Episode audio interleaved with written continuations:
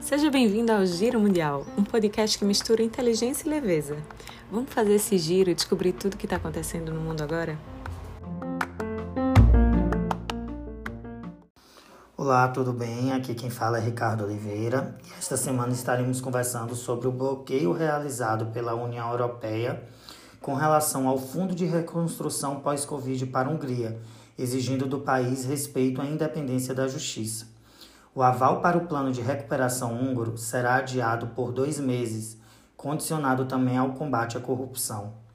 O cabo de guerra entre a União Europeia e a Hungria deixará Budapeste sem acesso ao Fundo Comunitário de Reconstrução pós-Covid, até ao menos o fim do verão europeu. A Comissão Europeia, órgão responsável pelas decisões executivas do bloco, condiciona o repasse dos mais de 7,2 bilhões de euros a um maior compromisso do governo húngaro com a luta contra a corrupção e o respeito à independência judicial. Após duas semanas de negociações, a União Europeia disse que o país membro se mostrou disposto a trabalhar de maneira construtiva para resolver as divergências pendentes, impasse que poderia se prolongar até 30 de setembro, segundo os cálculos de Bruxelas. O bloqueio faz parte de uma estratégia do bloco para frear a erosão democrática no país húngaro, governado por nacionalistas de direita que há anos são acusados de violar os valores da União Europeia. No fim de 2020, após meses de debate, o bloco condicionou a liberação de verbas do Fundo de Reconstrução, que reúne a soma total de 800 bilhões de euros para todos os países, ao respeito ao Estado de Direito. O atraso na aprovação também evita um problema de imagem para Bruxelas, dias após o início de um processo formal contra Budapeste, devido às leis que discriminam a comunidade LGBTQI.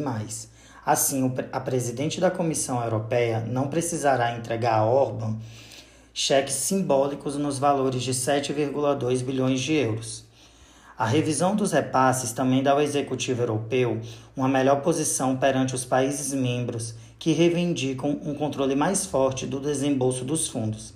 Para nações como Alemanha, Holanda, Suécia, por exemplo, o controle do repasse é crucial para pressionar o governo húngaro após anos de retórica dura, já que os orçamentos do país têm forte dependência dos repasses comunitários. O processo relacionado às leis anti-LGBTIQI+, é o mais recente de uma série de ações referentes ao que o bloco se diz serem violados o Estado de Direito, Algumas delas, inclusive, acionaram o artigo 7 do Tratado da União Europeia, que prevê a retirada do direito ao voto dos países que não seguem as leis do bloco. Qualquer restrição nesse sentido, contudo, precisa da aprovação dos 27 países membros. Varsóvia e Budapeste costumam se unir para impedir que a unanimidade se forme. Afirmam em resposta que são vítimas de perseguição e ataques sem fundamento.